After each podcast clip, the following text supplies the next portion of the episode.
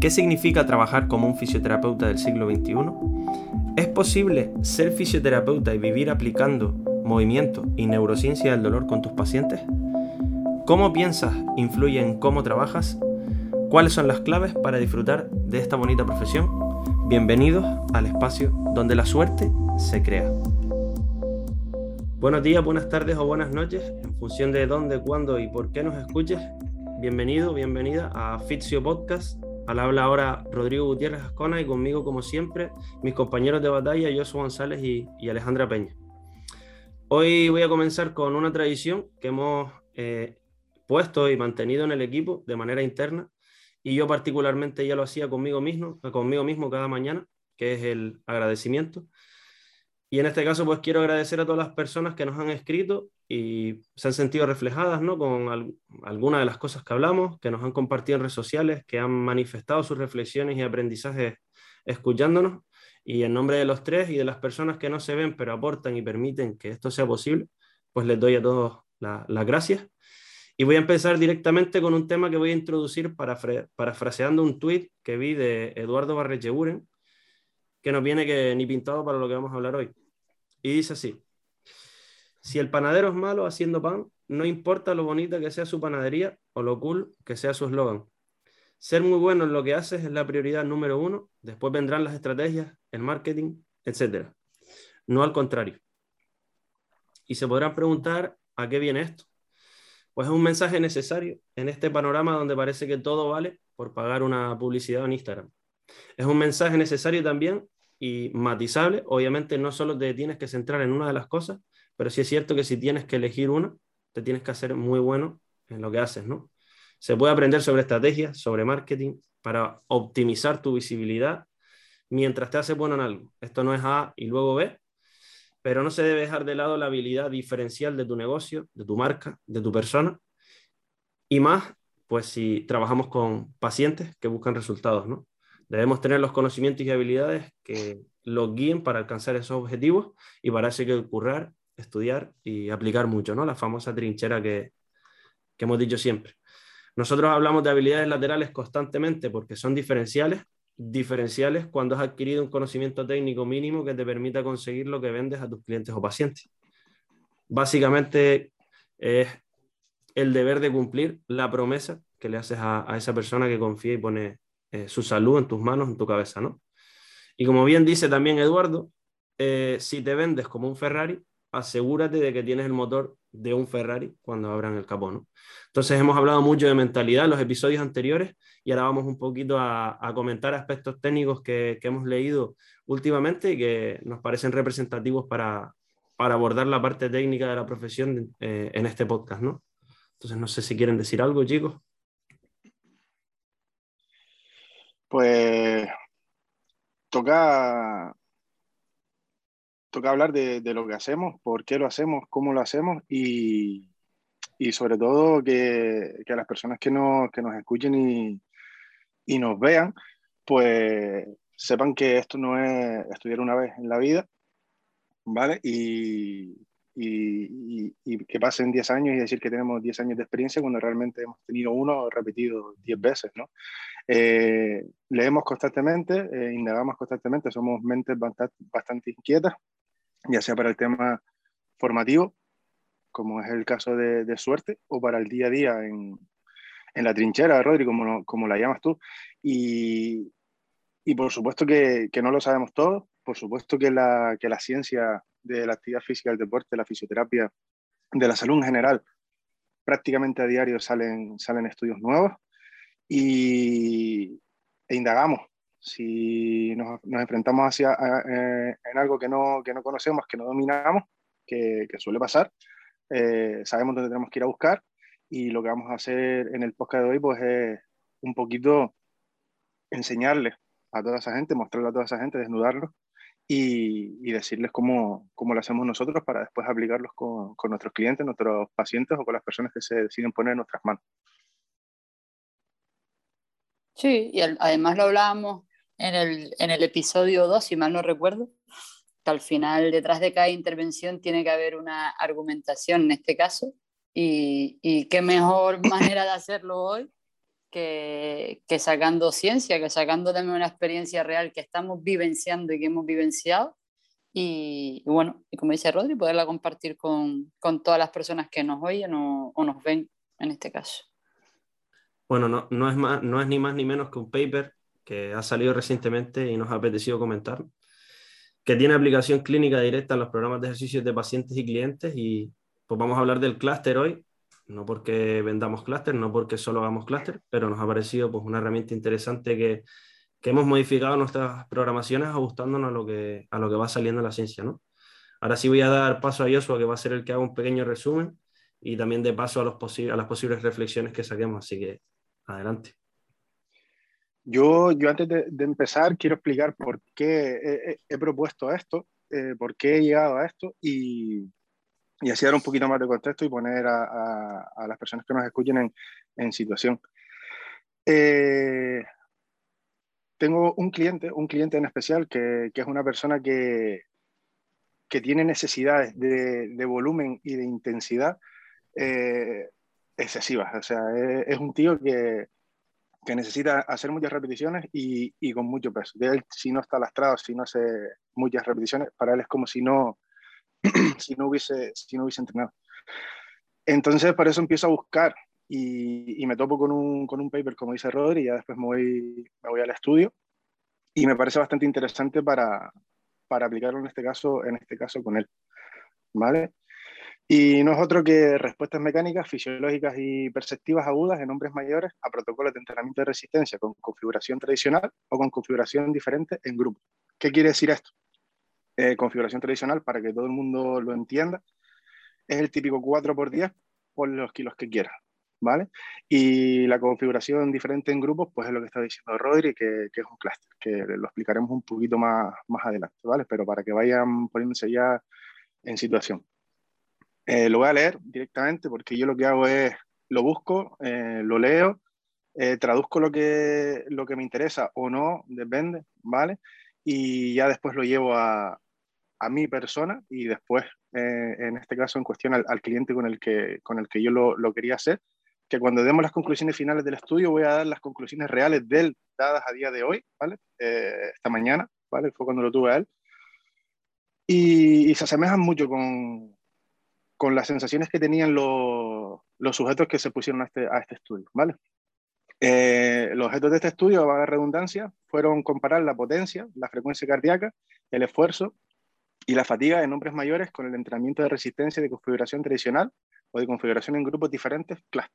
¿vale? Estamos hablando de personas de más 65 años, Rodri, recuerdo que era así, lo hagamos ahora, más 65 años. Una punta, Joshua, que para los que nos estén escuchando, cuando escuchan resistencia en inglés, eh, resistance training es entrenamiento de fuerza en realidad. Exacto. Para que, para que no piensen en entrenamiento de resistencia, sino en, piensen en entrenamiento de fuerza. Exacto. ¿Vale? Eh, y, y, vamos a esto. Eh, ¿Por qué se hace este estudio? Pues ya nos ponemos en situaciones en las que nos dedicamos al mundo de la actividad física, el deporte o la fisioterapia. Eh, sabemos que el envejecimiento es un proceso complejo y multidimensional, ¿vale? Que se caracteriza por una variedad de cambios biológicos de naturaleza degenerativa que contribuye a alterar los procesos eh, de naturaleza degenerativa, perdón, ¿vale? Eh, como tal, se produce una disminución general de la función con una mayor probabilidad de resultados de salud adversos. Incluso en envejecimientos saludables, ¿vale? Si ya la persona es activamente, eh, si una persona activa, pues también lo va, lo, va, lo va a ir notando, porque la capacidad funcional puede disminuir hasta un 40% entre los 60 y los 90 años. Déjame hacer comentar algo por aquí? Sí yo voy a hacer la parte clínica de todo esto, de ir sacando cosas de, del día a día en realidad. Y me gustaría que pensaran que estamos hablando de poblaciones mayores y como dice Yosa, sabemos que una de las características físicas que más se, se, deteriora con el envejecimiento, pues es la potencia, ¿no? La capacidad de mover cargas, pues lo más rápido posible. Eh, digamos que disminuye mucho más rápido que pues, la sección transversal del músculo o la fuerza en general. Entonces, mover cargas o su propio peso de manera rápida es lo que más se deteriora con el paso de los años. Para que ponga un poquito de contexto de, oye, esto es lo que pierden los mayores y hacia dónde va este estudio y, qué aplicaciones tienen, ¿no? Y a mí leyendo el estudio me surgen preguntas y dices, el ser humano lleva toda la vida luchando contra el envejecimiento. Entonces, ¿sería posible reducir, taponar o frenar esa pérdida de potencia? Y de ser así, ¿hay alguna estrategia más recomendada que otra para poder aplicar con este tipo de, personas? Que ahora iremos también respondiendo a, esas preguntas, a esas preguntas. Yo también quiero ah. hacer un matiz, si puede ser. Ah, que más, allá de la potencia en sí, es la RFD, la capacidad de aplicar fuerza eh, ante una carga determinada, que, que, hablamos de potencia y mayores y parece que puede llegar a chirriar para quien nos esté escuchando y no deja de ser la capacidad de aplicar fuerza a la máxima intencionalidad con una carga, que una carga puede ser eh, sentarme y levantarme en una silla y hacerlo con la máxima intención, que no hablamos de, de envejecimiento y hablamos de, de, adultos mayores, pero parece que se escucha potencia y puede llegar a chirriar para dejar también ese término un poquito claro. Y yo, yo soy muy pesado también con los chicos del centro. Eh, estamos hablando de poblaciones especiales, que debemos entender el contexto fisiológico y, y, evolutivo de la persona que tenemos delante. Y nosotros los fisioterapeutas nos dedicamos a recuperar la función de nuestros pacientes. Entonces, si como dice bien Joshua, en la introducción de este artículo ya te está diciendo que la capacidad funcional de estos individuos se deteriora entre un 40 y un 60% entre los 60 y 90 años de edad. Eh, cuando, han tenido, un envejecimiento activo, eso es súper importante ese dato. Lo normal que pase eso.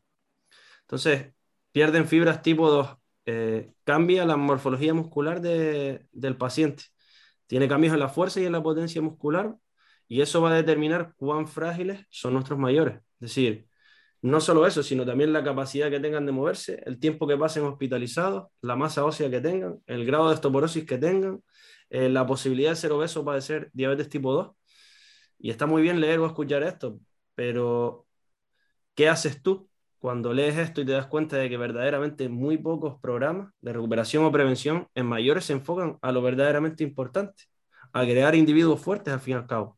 Yo eh, me crucé y me cruzo ahora hablando de experiencia también con muchos hijos que tienen sus vidas, sus hijos también, y que no tienen tiempo para cuidar a sus padres tienen su vida hecha y necesitan ayuda para cuidar a sus padres. Y con todo el amor del mundo, cuando sufren algún tipo de dolor, en este caso, pues neuromusculoesquelético, después de llevarlos a mil profesionales, de hacerles mil pruebas, buscan un fisioterapeuta para que alivie el dolor de su familiar, lo cual es perfecto, pero no en una camilla. Si tu madre le duele la rodilla y le dicen que es por artrosis, si hace dos meses que no se levanta de la cama, la solución a su problema no pasa por echarle crema en el mundo. La solución pasa por recuperar su función, por recuperar su masa muscular, por permitir que sea independiente. Así que también hago alusión a que si hay algún hijo por aquí, hija que quiere mucho a sus padres, que se ha visto en una situación similar o que tiene personas cercanas con estos problemas, por favor, redirijan ese amor, ese dinero y ese tiempo de sus familiares en algo que merezca la pena. Devolver la capacidad de sobrevivir y permitirles ser fuertes. Y aquí yo me quedo con una imagen que tuve, que es ver la pedazo de sonrisa cuando se levanta sola o solo de la cama y cuando puede volver a salir al parque con sus nietos. Eso es impagable y ya lo hemos dicho mil veces. No, no se consigue boca arriba, ese muslo no va a crecer ni se va a comportar mejor si está boca arriba en la cama sin hacer nada. ¿no? Entonces no podemos perder el foco de nuestra profesión, que, que es la función. ¿no? Sí que es cierto que, que iba a entrar un poquito más adelante por ahí, Rodri, pero ya que lo metes, lo digo. Sí que es cierto que, que, muchos, que muchos hijos, ¿vale? Por querer ayudar a, a sus padres, a sus padres mayores, a, a, los abuelos, ¿vale? A nuestros mayores, lo que hacemos es desayudarlos, ¿no? Eh, eh, parece que, que les cuesta verse, verles moverse, uy, no lo muevas, no vaya a ser que, que, se pueda caer, uy, no lo muevas porque no puede estar levantando el brazo por encima de la, de la cabeza y prefiero alcanzarle yo eh, el bote de, de, garbanzo. Y al final realmente lo que, lo que, lo que ellos hacen, o al menos con, con nosotros eh, en el centro, es prepararse para, para esos retos, para, para esas estaciones de entrenamiento de, de la vida diaria y que ellos sean lo más independientes posibles en la etapa de su vida en la que más tiempo tienen para ellos mismos. Fragilizamos más a las personas de lo que realmente debemos. Eso iba a decir, están contribuyendo a fragilizar a su familiar, al fin y al cabo. Y realmente no se dan cuenta. Ellos lo hacen con, con, todo, el cariño del mundo. pero es, es, un grato, es un grato error. Es un grato error. Pues nada, dadas las consecuencias indeseables del envejecimiento sobre el sistema musculoesquelético, las estrategias para eh, la función muscular, la fuerza muscular y la potencia muscular son de gran importancia para la salud y el bienestar de los adultos mayores. ¿vale? Es más o menos lo que estábamos hablando ahora mismo. Y lo que plantea este estudio es que una estrategia común eh, para atenuar los efectos del envejecimiento sobre la función neuromuscular y la capacidad funcional es el entrenamiento de, de fuerza, ¿vale? Eh, los programas de entrenamiento de fuerza inducen adaptaciones beneficiosas tanto en adultos mayores sanos como en aquellos con enfermedades crónicas si se realizan con regularidad, ¿vale? Eh, ¿Qué es regularidad? Dos, tres sesiones a la semana. Yo soy muy pesado en, mi, en mis publicaciones en redes sociales, en Instagram, en Twitter. Una dosis mínima efectiva, que hablo mucho con, con Rodri eh, de esto, y un volumen suficiente, pues dos, tres series de 8-12 repeticiones. ¿vale?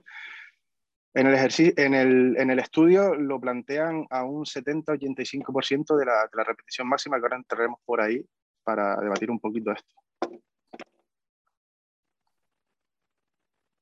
¿Alguno quiere decir algo? Sí, que el entrenamiento de fuerza no entiende de edad y me gustaría que quede claro como el agua porque eh, hablamos de una etapa que me está pasando a mí ahora de edades tempranas y es uh, falsas creencias, mitos, miedos, etc, etc. Y lo mismo pasa con eh, adultos mayores. Hablamos de entrenamiento de fuerza y lo asociamos a la fragilidad, a, la, a las enfermedades degenerativas, lo asociamos a, a, que al final se van a romper, a, a, que, a que van a adquirir una discapacidad física en vez de hacerlos competentes y capacitados para. Entonces me gustaría recalcar que cuando hablamos de entrenamiento de fuerza, el entrenamiento de fuerza no tiene límites de edad en este caso. Yo lo decía hoy en un post que subí también. Para lo que sea, para lo que necesites, fuerza. Es muy, muy importante. Ponerte fuerte antes de especializarte en nada. En nada, en nada.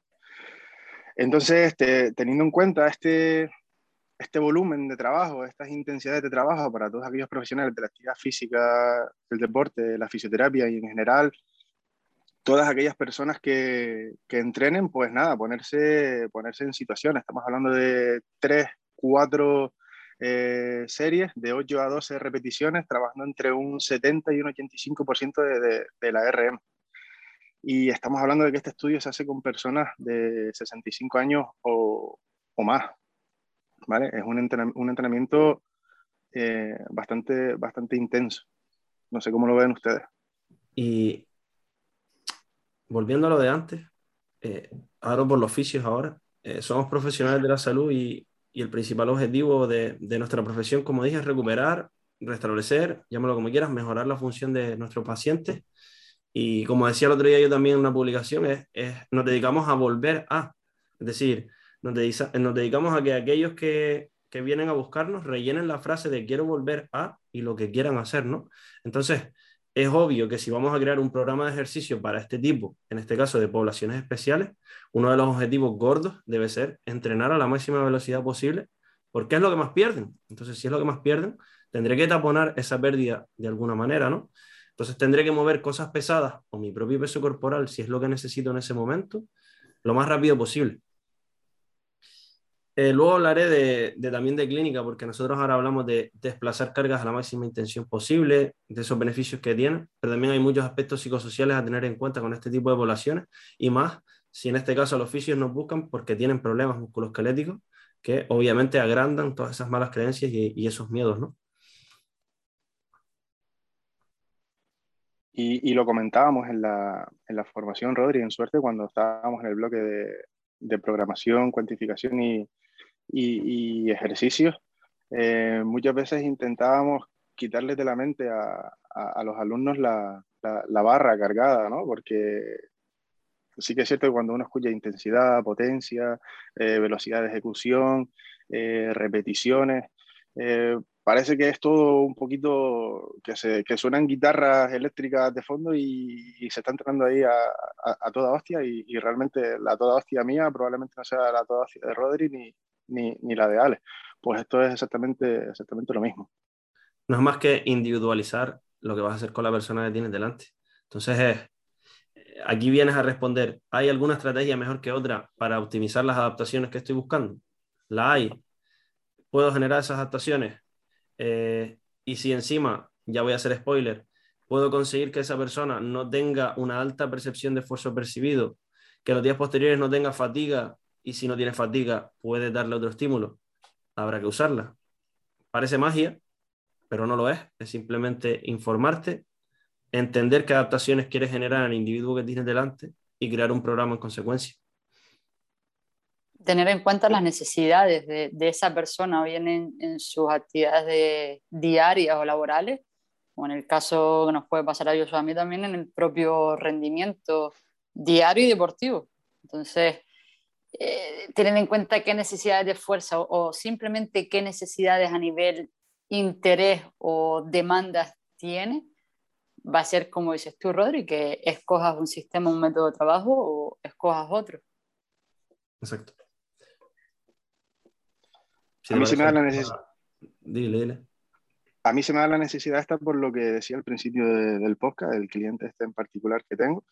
Y, y nada, tengo que hacer que, que, que él eh, esté, vamos a decirlo de esta manera, contento con, con su entrenamiento, eh, se sienta realizado y quiera seguir haciendo actividad física, ¿vale? Que al final es lo que a mí, que es lo que a mí más me interesa.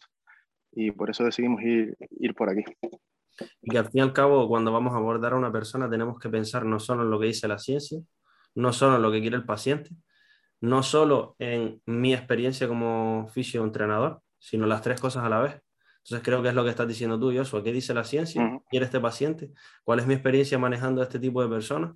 Pues hago un cóctel con todo eso y, creo la mejor eh, mezcla que, que, sé para poder generar adherencia en ese paciente o cliente y que se quede contigo, porque al fin y al cabo, cuanto más tiempo haga ejercicio, no hablo del día, hablo cronicidad, cronicidad a lo largo del tiempo, más beneficios va a tener. Por tanto, si le gusta lo que hace, habrá más probabilidades de que continúe haciéndolo y por tanto se adhiera al programa. ¿no?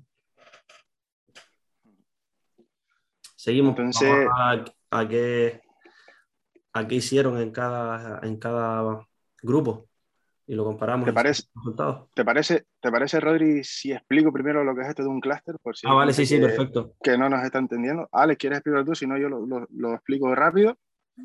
Y mm, ya. Dale, dale. ¿Vale?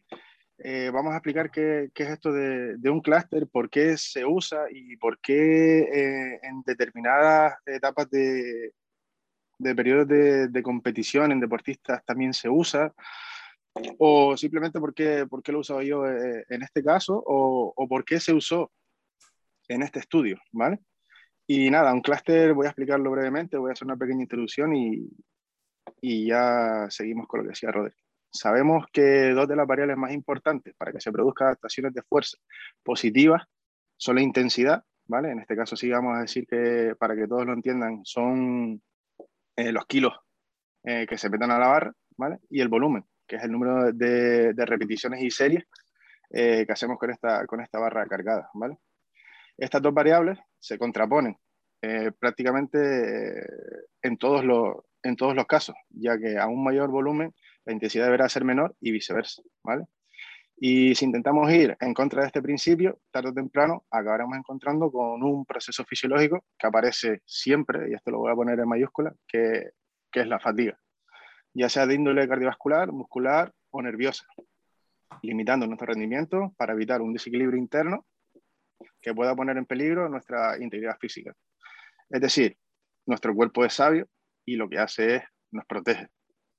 No sé si quieren decir algo hasta aquí. Y con respecto a la fisiología del clúster, yo lo voy a resumir, como siempre digo, para tontos, para que nos diga, nos entienda cualquier persona que nos escuche, que nos han escuchado muchas personas no relacionadas con la física, me gustaría que, que, bueno, también nos siguieran escuchando en este, más allá de que a lo mejor el tema técnico no les interese tanto, vamos a dar tips de calidad, ¿no? Entonces el clúster no es más que separar las repeticiones de una misma serie, ¿no? Dejando un, un descanso entre cada, en cada, entre cada bloque de, de repeticiones, ¿no? Fisiológicamente la razón principal es que estos periodos de descanso de 10, entre 10 y 30 segundos permiten esa reposición de las reservas intramusculares de fosfocreatina y eso pues, favorece una mayor fuerza y potencia en las series posteriores del entrenamiento. Y el entrenamiento llevado a cabo tradicionalmente, como decía yo, tradicionalmente, entendiendo como todas las repeticiones seguidas, un 4 por 8, pues produce un mayor agotamiento y en última instancia un aumento de la producción de lactato al utilizar pues, más glucógeno muscular lo que genera disminuciones sustanciales en la cantidad de fuerza que puede desarrollar el individuo. Es decir, si hacen ocho seguidas probablemente vayan mucho más lento que si hacen una descansan, una descansa o dos descansan, dos descansan, ¿no? Entonces ahora llévalo a la práctica, vamos al otro extremo, estamos hablando de personas mayores, vamos a pensar en el rendimiento, como decían ustedes ahora.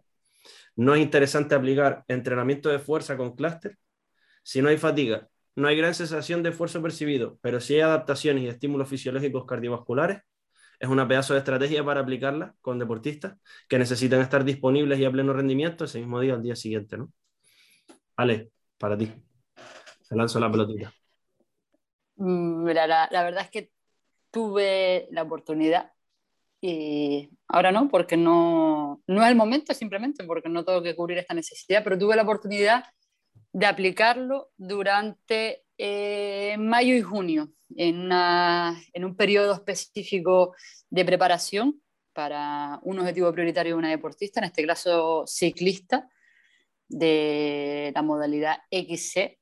Y una persona que viene de Estados Unidos, de entrenar con otros entrenadores, aunque yo desde aquí, desde casa, eh, monitorizo a veces ya la carga.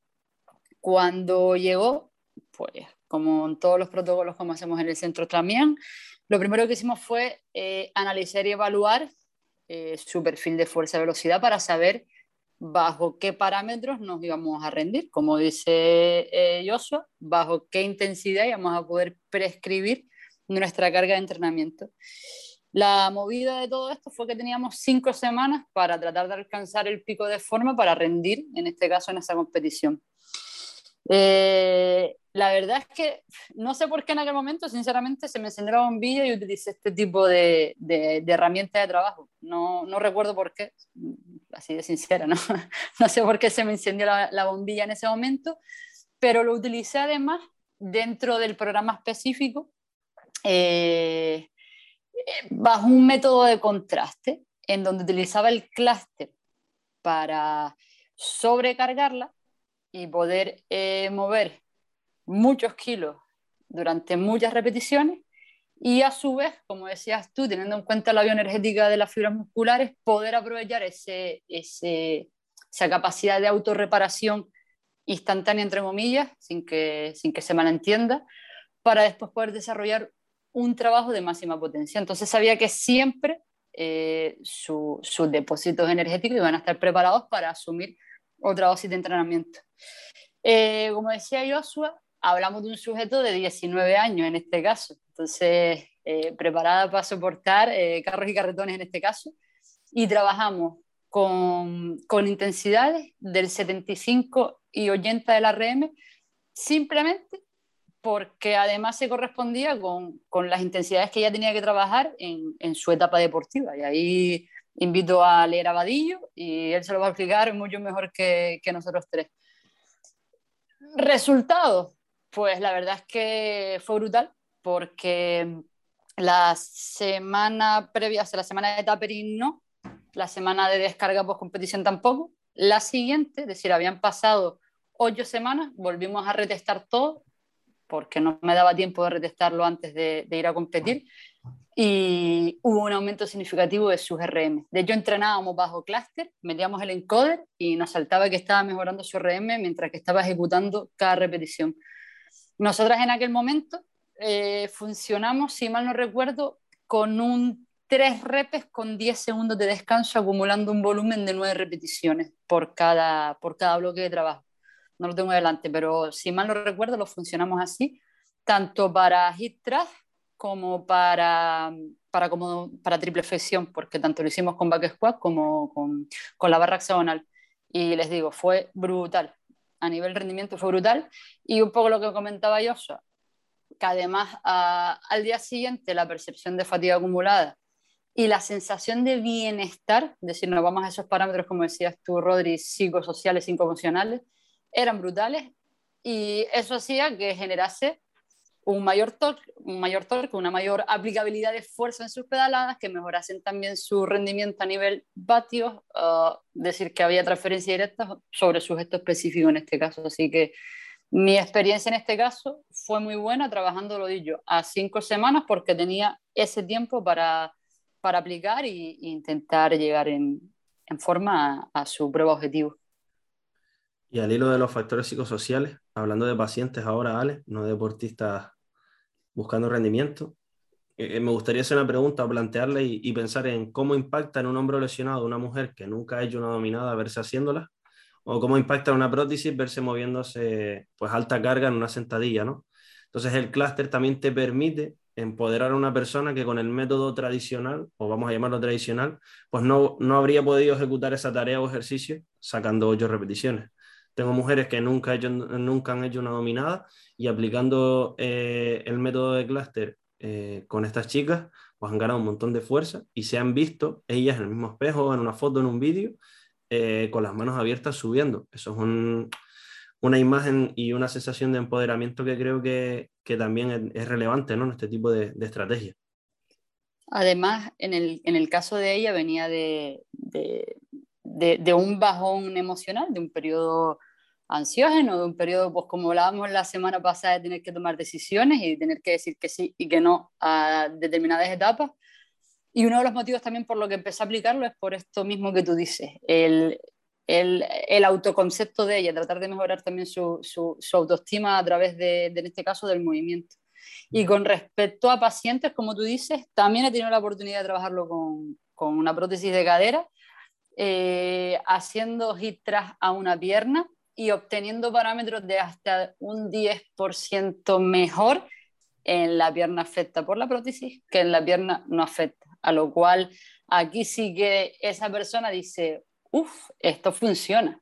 Y nos abrió la puerta a poder eh, generar mayores adaptaciones y poder exponerlo a nuevos estímulos porque, porque, jolín, porque veía que su pierna tiraba más que, que su pierna no afecta en este caso. Seguimos. Eh, me voy a meter un poquito por aquí antes de, seguir, Rodri, eh, porque al final eh, estas personas lo, que necesitan es verse haciendo, haciendo cosas y realmente pautar algo, aunque esté súper planificado y, pensemos que tenemos que hacerlo así en ese momento y, y que no lleguen, en los aspectos psicosociales probablemente se, se, nos puedan venir, venir abajo, sobre todo en procesos de recuperación, porque si al final estás entrenando y en rendimiento y hoy no llegas, pues no pasa nada, pues has tenido un mal día, no has descansado, eh, no te apetece entrenar o realmente no has podido y sabes que ya, que ya podrás, pero las personas que están pasando procesos de recuperación, verse capaces de hacerlas y aunque le tocasen seis en ese día, que fue el caso que pasó con, con tu paciente, Rodri, y no llegó a las seis, pero es que hizo cuatro, ¿sabes? Realmente, tía, te faltaron dos nada más, ¿sabes? Hiciste cuatro, tú sola. Eso eh, empodera muchísimo a, a, a, este tipo de personas y, y, les hace irse con un, con un muy buen sabor de, boca. Una vez potencias ¿no? esa adherencia al tratamiento y esos límites autoimpuestos de yo nunca voy a ser capaz de hacer esto, o esto lo hacen otras personas que están más fuertes y entrenan el triple que, que yo, ¿no? Entonces, también nuestra labor como, como fisios en este caso es demostrar a los pacientes lo que son capaces de hacer, ¿no? Más allá de que no se lo crean. Entonces, para, para mí ha sido genial este, esta estrategia porque, ya digo, eh, es reventar una barrera de un paciente con separar dos repeticiones con 20 segundos de por medio. ¿no? Entonces, es genial. Lo invitas o, o lo invitamos en, en, nuestro caso a, creo que a explorar uh, nuevos límites, ¿sabes? A, a, ahora se abre una frontera donde ahora seguimos jugando, no nos vamos a quedar aquí porque ya lo hemos conseguido, vamos a explorar un poquito más allá y vamos a conocer un nuevo límite. Así es. Y nada, nos metemos con los protocolos experimentales, aunque ya Rodri ha hecho spoiler del que hemos estado utilizando esta, esta semana, ¿vale? Y en este estudio nos utilizaron otros que el modelo tradicional, que ya lo hablamos antes, eh, tres series, eh, dos repeticiones. Y aquí viene lo importante, ¿vale? con dos minutos de descanso. Es decir, tres veces han hecho ocho repeticiones y cuando han terminado esas ocho repeticiones, pues han descansado 12 minutos antes de volver a hacer otras ocho repeticiones. ¿vale? En el conjunto de grupos o en el, o en el, perdón, esto se me, o en el, o en el clúster 1 han sido 24 repeticiones únicas, 24 por 1, con 10 segundos de descanso después de, de cada grupo. Es decir, hacían una, una, una repetición y descansaban 10 segundos, así 24 eh, veces, ¿vale? El clúster 2 fueron 12 grupos de dobles repeticiones, es decir, hacían dos repeticiones, 12 por 2, eh, con 20 segundos de descanso después de cada grupo. Hacían dos, descansaban 20 segundos, hacían dos, 20 segundos, que este es el que nosotros hemos utilizado. Y el conjunto de grupos 4 o clúster 4 que no es otro que seis grupos de repeticiones cuádruples, es decir, 6 por 4, hacían 4 y descansaban 40 segundos y lo hacían, lo hacían 6 veces. ¿Quieres contar algo de esto, chicos? De lo que yo me peleo con esto. Realmente no.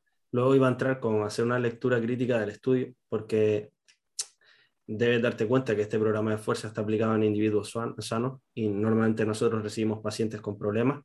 Entonces, es ahí también el criterio clínico del profesional para decidir cuándo es el momento de trabajar este tipo de estrategias, con qué pacientes, en qué movimientos, con qué objetivos, no es más de lo que ya hemos dicho, y a dónde queremos llevar en definitiva a este paciente aplicando esto, ¿no?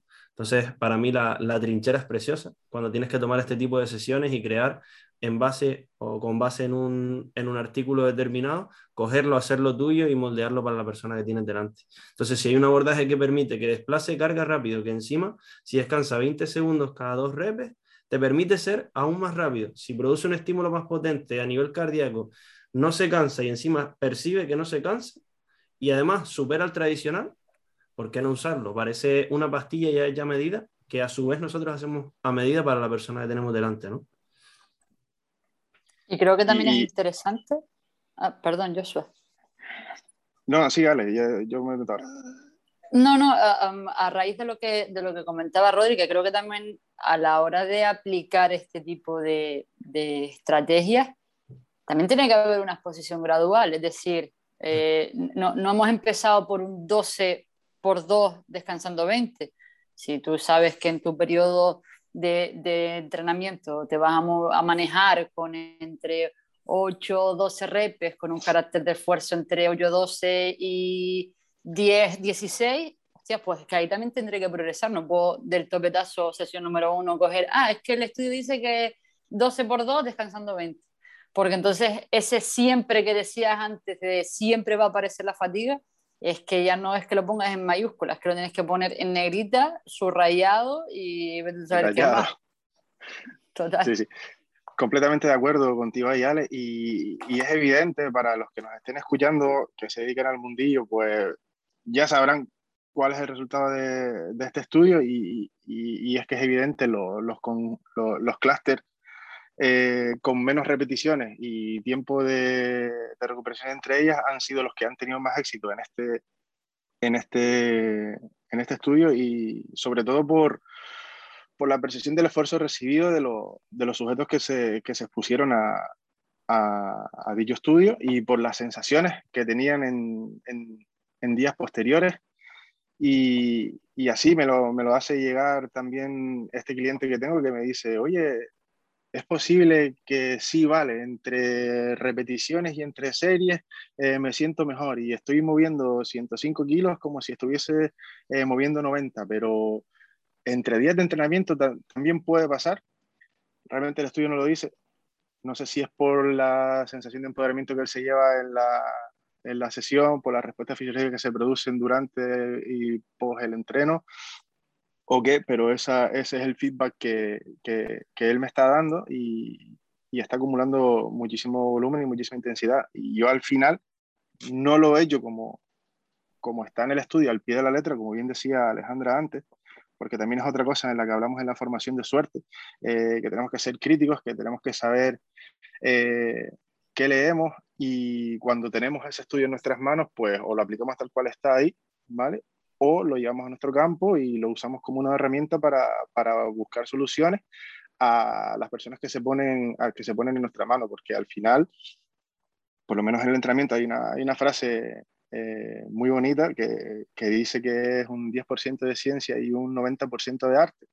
Y, y recuerda siempre que, que, no nos limpiemos el culo con ese 10% de, de, la ciencia, pero que eh, cuando apliquemos día a día, pues nosotros somos los que tomamos ese tipo de decisiones y, no nos encerremos en una caja, porque es que si no vendría una máquina o una aplicación o, o un programa de ordenador eh, que sacaría todos estos protocolos y la gente simplemente tendría que clicar y no me tendría que aguantar a mí, no tendría que aguantar a Ale, no tendría que aguantar a Rodri para ejecutar sus programas de entrenamiento o de recuperación. Y ojo también que hay pacientes que, que temen ¿no? desplazar alta carga, que tienen malas creencias al respecto o que su sistema estabilizador pues, puede no estar preparado para, para este estímulo. Y es ahí, una vez más, la, la importancia de una valoración clínica e individual del caso para dar el estímulo correcto, ¿no? y que soy muy pesado con el abordaje comunicativo que debemos tener con estos pacientes cuando empiezan a desplazar cargas altas. Es decir, no solo preparo físicamente al paciente para que me desplace esa carga, también cognitivamente estoy haciendo un trabajo educativo con esa persona para que entienda por qué va a hacer esto y para que no lo tema, sino que lo afronte. Entonces, no es solo una preparación física, no es solo aplicar lo que dice el paper, es también hacer una comunicación efectiva con la persona que tiene delante para poder eh, aumentar la tasa de éxito de, tu estrategia.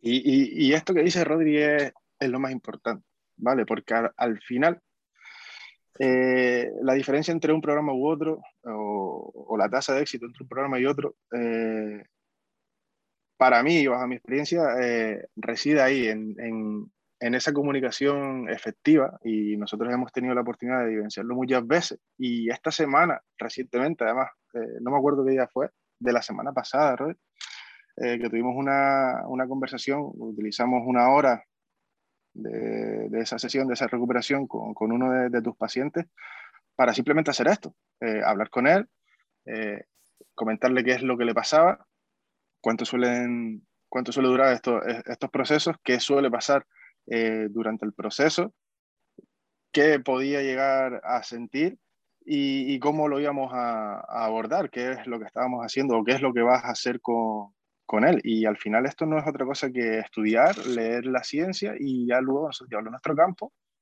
hablarlo con, en este caso con, con este paciente y realmente el cambio eh, en cuanto a dicho sujeto ha sido una auténtica, una auténtica bomba atómica.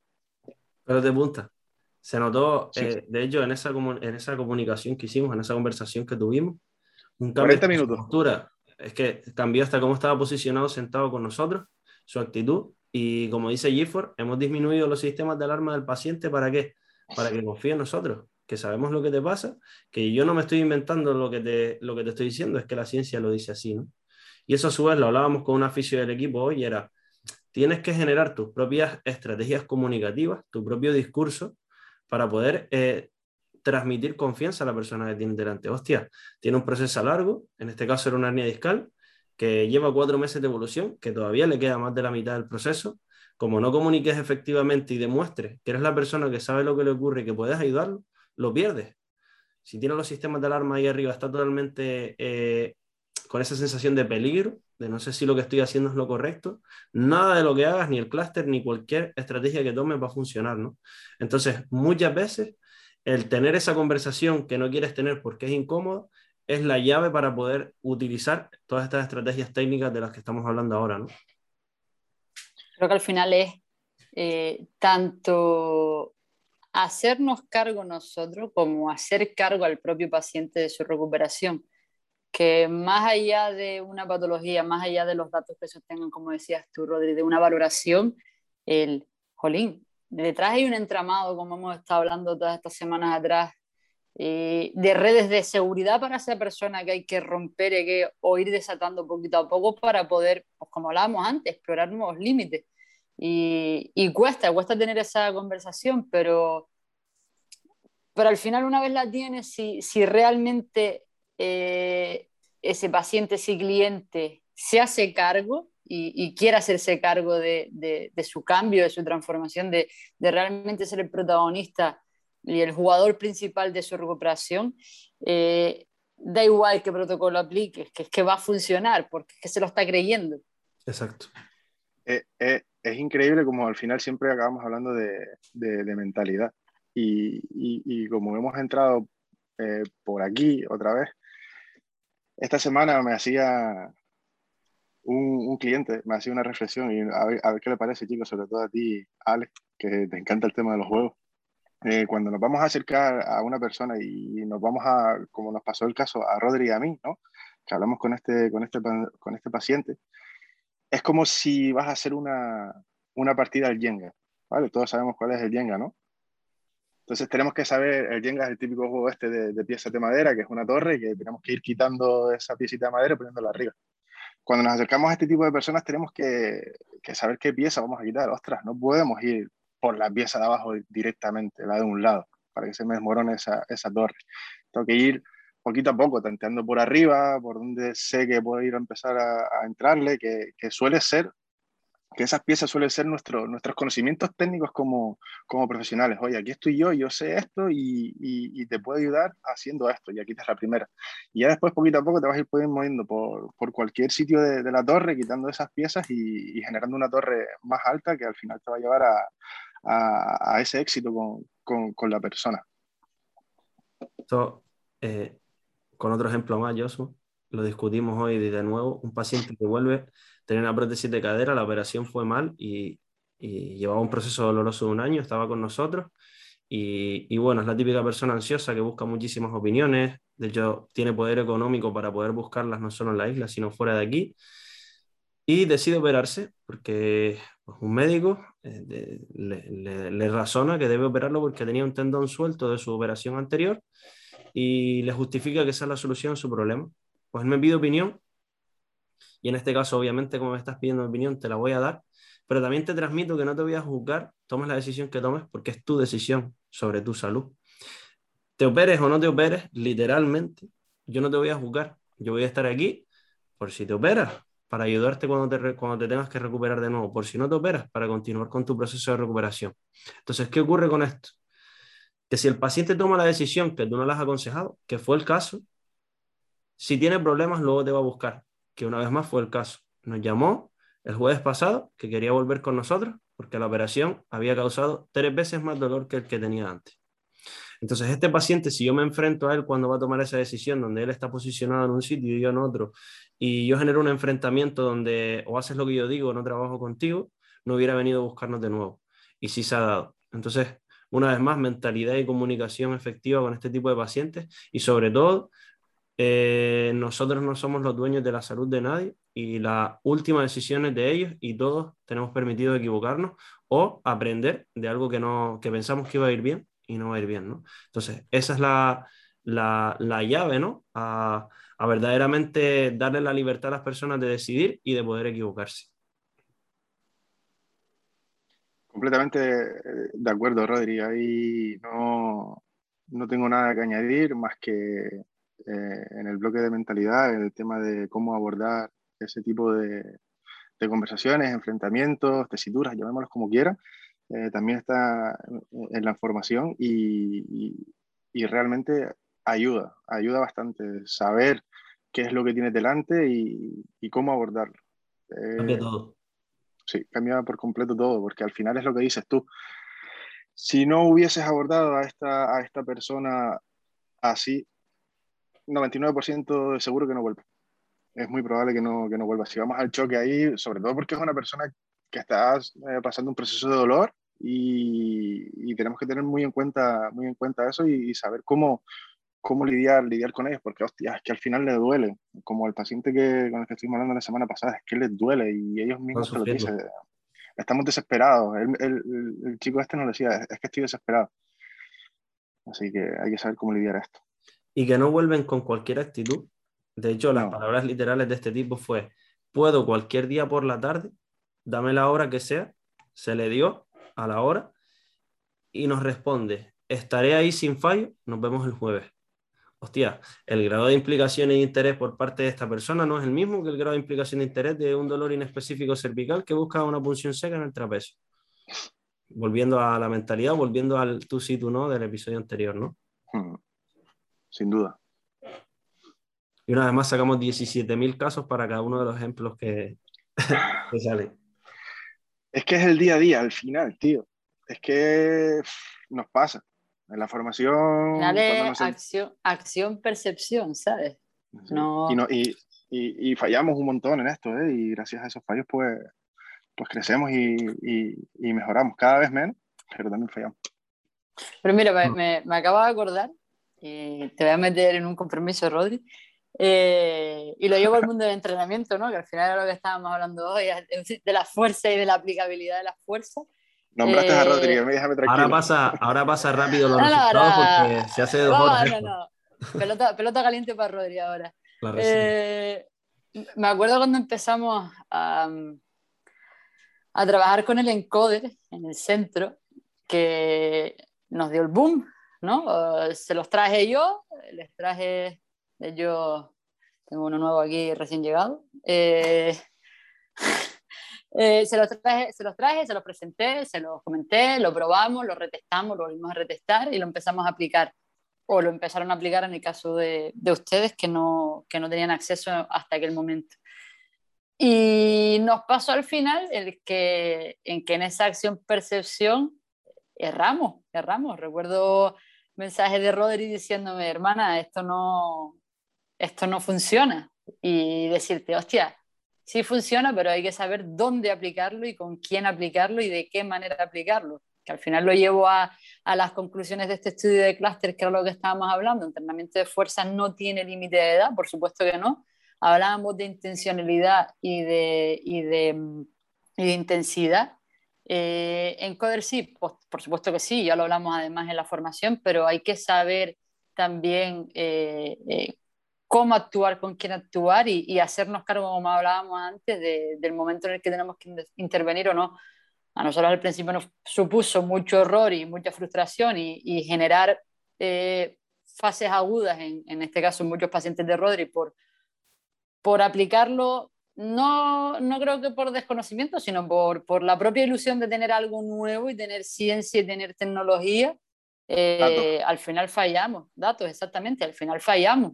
A día de hoy, corrígeme si me equivoco, no, no, no fallamos tanto, sabemos con qué pacientes sí, con qué pacientes no. Hemos aprendido que con, con pacientes que están en fases agudas de, de, dolores discales no funciona nada, sabemos que irrita y que los vuelve más vulnerables pero sabemos que con pacientes, como hablabas antes, que ya están empoderados, que ya verdaderamente están adheridos a su plan de intervención, al final, hasta que hace que, que favorezca el, el, el, no el empoderamiento, sino ese autoconcepto, como hablábamos antes, de la propia persona en cuanto a sentirse capaz, o ese término que utilizas tú, yo, o ese mostable, el ser, el ser mostable y de ser capaz de, de adaptarse y generar nuevos estados de forma dentro del propio entrenamiento, además.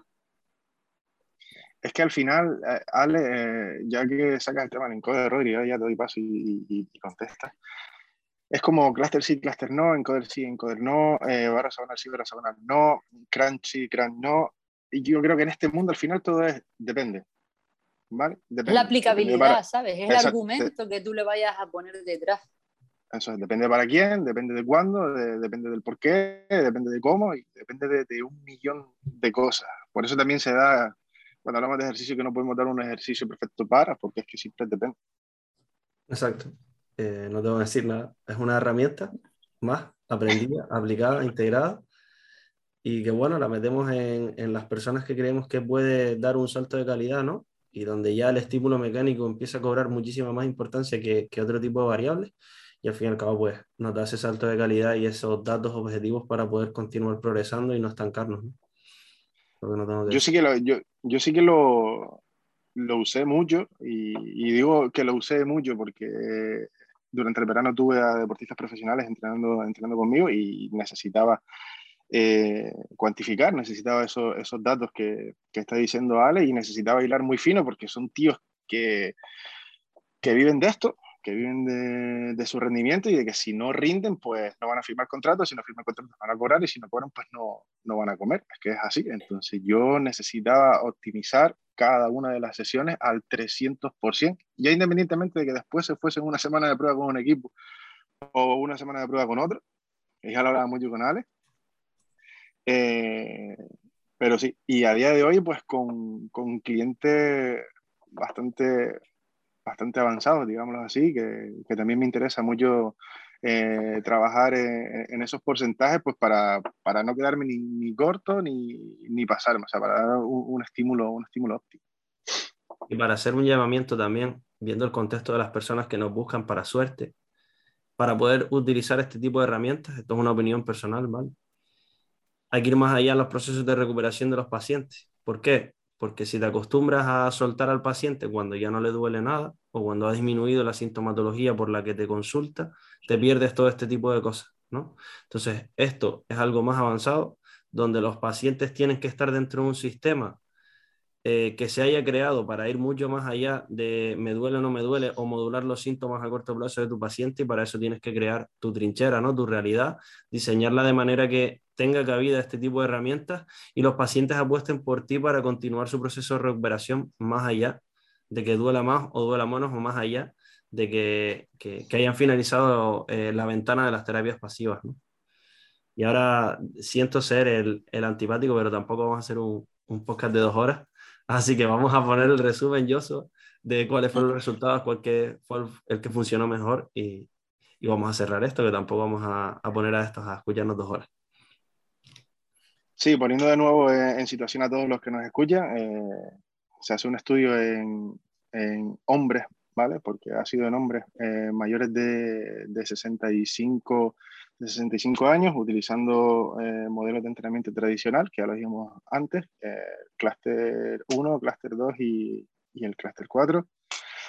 ¿Vale? Y, y nada, nos vamos a, la voy a leer, que las tengo por aquí, que dice que los hallazgos del estudio actual tienen pocas implicaciones prácticas importantes. En primer lugar, sugieren que las configuraciones de conjuntos, es decir, los clústeres eh, de grupos mantienen eficazmente la producción de potencia durante la sentadilla, que fue el ejercicio que se testeó, que, que, no lo comentamos, eh, que es uno de los ejercicios del entrenamiento de la fuerza de extremidades inferiores más, más comúnmente prescritos. ¿vale? Eh, en segundo lugar, indican que los clústeres eh, que combina el número de repeticiones más bajos, que ya lo dijimos, que lo dijimos antes, con descansos más cortos y frecuentes, conducen a una mayor carga de entrenamiento interno y una baja percepción del esfuerzo y la fatiga, que ya lo comentaba antes, antes Rodri, ¿vale? Y, Alejandra. Eh, si percibo menos, menos carga y menos fatiga, pues puedo, puedo tirar un poquito más. Eh, por último, eh, los sujetos entrenados prefieren sistemáticamente las configuraciones, es decir, los, los clústeres a una configuración eh, tradicional. En consecuencia, sería de gran interés investigar los efectos a largo plazo de diferentes módulos de, de conjuntos de grupos de entrenamiento sobre las adaptaciones musculares y cardiovasculares y el rendimiento funcional eh, por el tema del, del, envejecimiento. Y luego se justifican estudios futuros para dilucir la combinación óptima de protocolos investigados en un enfoque mixto, incluidos el ejercicio aeróbico y el entrenamiento eh, del equilibrio para, para, adultos, para adultos mayores. Eso lo dicen porque las guías clínicas de, ejercicio en poblaciones especiales, en este caso mayores, pues no solo aconsejan entrenamiento de la fuerza, sino también aeróbico y, y equilibrio, porque son otras de las, de las capacidades físicas que más eh, alteradas se ven. Exacto. La principal es, lo que, es lo que tú decías antes, Rodri, la, la potencia y ya Exacto. De hecho, tenemos diseñado una valoración para personas mayores donde se valoran este tipo de aspectos en el centro y a partir de ahí se genera un programa en función de qué variable sea la más afectada de esa persona. Bueno, creo que ha habido reflexiones interesantes, ¿no? Como siempre divagando y aumentando minutos a esto. Entonces, ¿Puedo eh, sacar la última? ¿Me a sacar la última antes de irnos? Resumen, 10 segundos. Véndeme tu idea. Venga, 10 segundos. Mira, tú sabes que como en todos los estudios hay un apartado de discusión, ¿no? Aquí se quedó en conclusión. Entonces la mía es rápida. Y, es porque mientras que hemos estado hablando he ido pensando como una persona normal que nos pueda escuchar y que no tenga a lo mejor ese conocimiento que podamos tener nosotros.